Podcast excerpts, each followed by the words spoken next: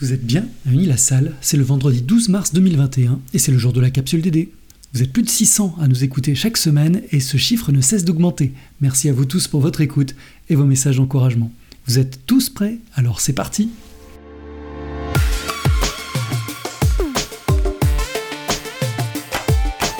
La capsule DD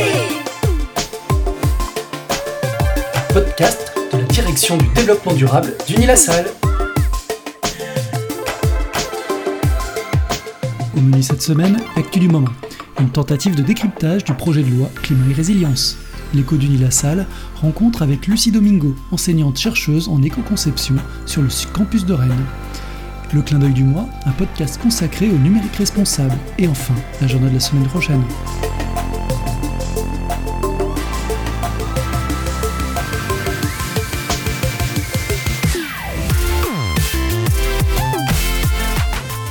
Projet de loi intitulé Climat et résilience, qui a été adopté le 10 février en Conseil des ministres, se présente comme l'un des textes phares du quinquennat pour l'environnement.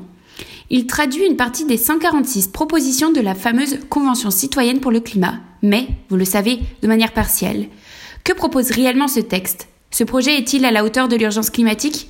Eh bien, la capsule DD vous décrypte ce projet de loi climat et résilience. Pour commencer, quel est l'objectif de ce projet de loi?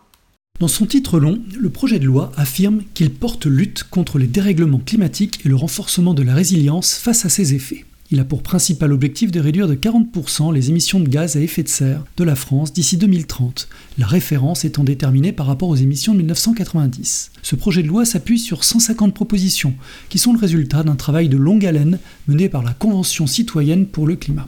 Cette convention citoyenne pour le climat regroupait d'ailleurs 150 citoyens et citoyennes tirés au sort et représentatifs de la diversité des Français. Le dispositif a parfois été moqué, mais quel était son but? Créée en octobre 2019 à l'issue du grand débat national, cette assemblée avait pour mandat de définir une série de mesures qui doivent permettre à la France de réduire ses émissions de gaz à effet de serre d'ici 2030, tout en respectant un esprit de justice sociale. C'est un formidable outil qui visait à transformer en quelques mois de simples citoyens en quasi-experts, grâce à des rencontres avec des scientifiques de nombreux domaines. Et, puisqu'ils étaient issus de tout milieu, leurs travaux devaient déboucher sur le meilleur compromis possible.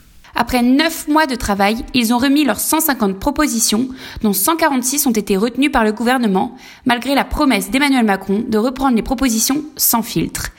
Quelle suite a été donnée?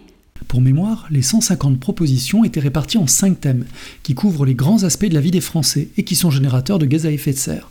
Se déplacer, consommer, se loger, produire et travailler, et se nourrir. Mais certaines mesures ont progressivement disparu. 10 mesures ont été rejetées, 15 sont en danger et 10 autres sont partiellement appliquées. C'est le cas par exemple des vols aériens. Les 150 s'étaient mis d'accord sur la fin progressive d'ici 2025 du trafic aérien sur les vols intérieurs pour ceux d'une durée inférieure à 4 heures. Eh bien, cette mesure a été modifiée, le temps de trajet est passé de 4 heures à 2h30. Au final, 40% des propositions initiales ont intégré les 69 articles du projet de loi, l'un des plus denses du quinquennat. Le projet est examiné en ce moment en commission spéciale, puis à partir du 29 mars au Parlement, et son adoption est enfin prévue au plus tard en septembre. On l'imagine, les 150 se sont émus le 28 février de l'insuffisance du projet de loi qui découle de leur proposition. Mais finalement, la réaction des parlementaires eux-mêmes est étrange, puisque 5000 amendements ont été déposés, dont 400 rien que sur l'article de trois lignes qui réforme la Constitution. Et sur cela, un nombre vertigineux n'avait tout simplement aucun rapport avec le climat. Réforme des retraites, rétablissement du septennat, l'introduction de la laïcité dans la devise républicaine, et même un improbable droit à la légitime défense à inscrire dans la Constitution. Certains parlent de logorée parlementaire. Et quelles sont les propositions phares de ce projet de loi? Parmi les mesures emblématiques, il prévoit par exemple la fin de la location des passoires thermiques en 2028, l'interdiction de la publicité pour les énergies fossiles, la fin de la vente des véhicules thermiques les plus émetteurs en 2030 ou la division par deux de l'artificialisation des sols. Sur ce dernier point, il fixe un principe général d'interdiction de nouveaux centres commerciaux qui entraîneraient une artificialisation des sols, mais des dérogations restent possibles pour des surfaces de vente inférieures à 10 000 m2. En attendant les séances plénières, une commission spéciale aura la charge d'examiner le contenu du projet pour aboutir à la loi climat et résilience qui a vocation à changer le modèle français en profondeur et d'accélérer l'évolution des mentalités. C'est l'une des dernières chances pour la France de respecter ses engagements climatiques dans le cadre de l'accord de Paris. Et cela a-t-il été bien accueilli? Eh bien pas vraiment. Le Conseil pour le climat et le Conseil économique, social et environnemental jugent les mesures insuffisantes. Par exemple, les passoires thermiques ne représentent que 7% du parc, et les fameux vols qui sont supprimés ne concerneront que 5 malheureuses lignes. D'ailleurs, lundi, dans une lettre ouverte au président de la République, 110 associations de défense de l'environnement ou de lutte contre la pauvreté ont appelé le gouvernement et les parlementaires à redonner vie à l'ambition initiale de ce projet de loi. Pour conclure, cette proposition de loi climat permettra-t-elle d'atteindre l'objectif de la réduction de 40% des émissions de gaz à effet de serre en 2050 L'objectif de hausse de la part des énergies renouvelables est fixé à 2030, sans étape intermédiaire, alors que la France est déjà en retard sur ses objectifs. Excite également la taxe carbone. Pourtant, l'intégration du coût carbone dans le mécanisme de fixation des prix semble incontournable pour atteindre nos objectifs. En résumé, la loi climat et résilience présente des avancées certaines, mais n'atteint pas les efforts nécessaires pour être à la hauteur des défis qui se posent. Et d'ailleurs, certains veulent hacker la loi climat et résilience, tel le collectif Greenvox, qui se propose de peser auprès des sénateurs et des parlementaires. Certains de nos élèves ont rejoint ce mouvement.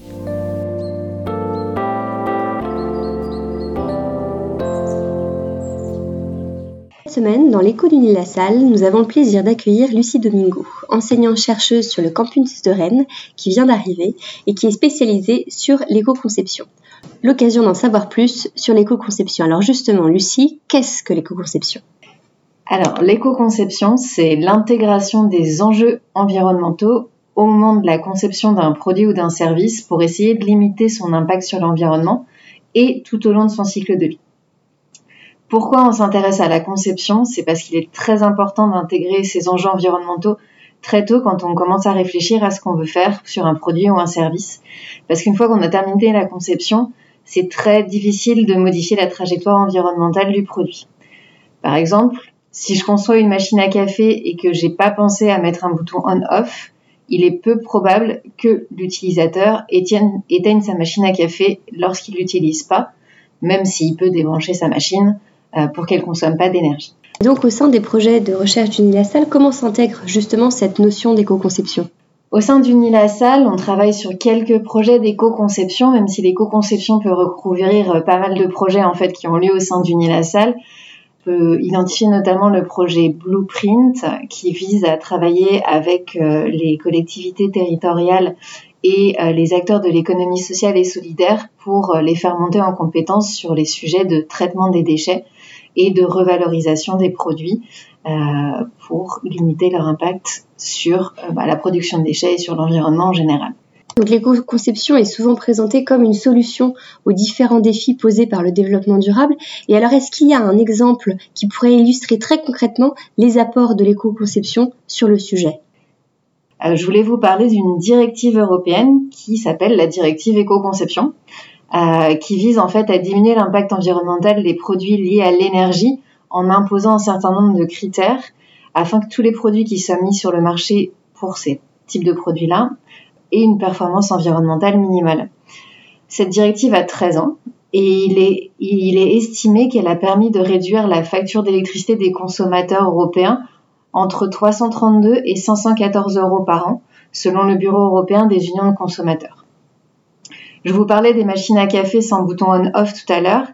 Eh bien, la directive européenne éco-conception, en fait, oblige aujourd'hui les fabricants de machines à café à mettre ce fameux bouton on-off ainsi qu'un arrêt automatique pour que la machine s'arrête de consommer de l'énergie au bout d'un certain moment et du coup permet de limiter en fait les consommations d'énergie du produit.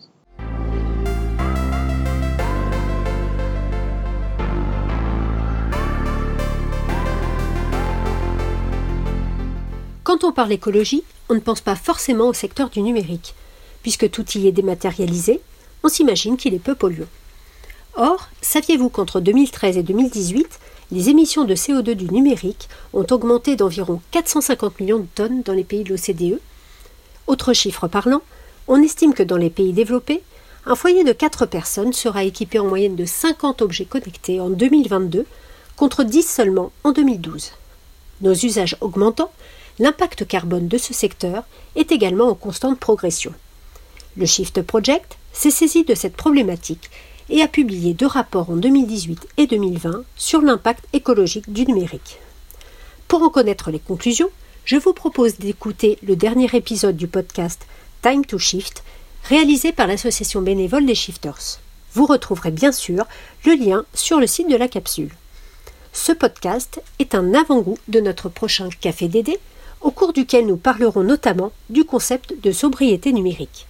Notre invité sera Vincent Courboulet, chargé de mission numérique responsable à l'Université de La Rochelle et cofondateur de l'Institut du numérique responsable.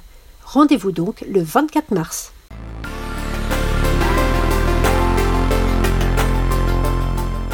Jeudi 18 mars, c'est la journée mondiale du recyclage. L'occasion de réécouter l'émission de radio La Terre au carré sur France Inter du 5 octobre dernier. Recyclage, un mirage dans la réduction de nos déchets.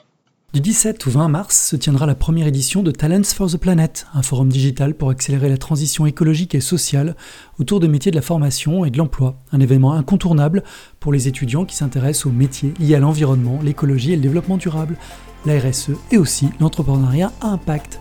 D'ailleurs, Unilassal y tiendra un stand et assurera une conférence.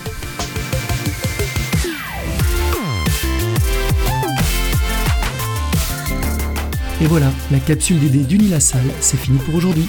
On espère que ça vous a plu. N'hésitez pas à vous, n'hésitez pas à nous partager vos courriers enthousiastes, vos propositions de thèmes, vos idées d'agenda et vos suggestions d'amélioration à l'adresse capsuledD@unilassal.fr. Merci pour votre écoute et pour vos actions climatiques en faveur du développement durable. On se retrouve la semaine prochaine. Et d'ici là, pouvez méditer cette pensée de Raymond Aron. Ce sont les hommes qui font l'histoire, ils ne savent pas l'histoire qu'ils font.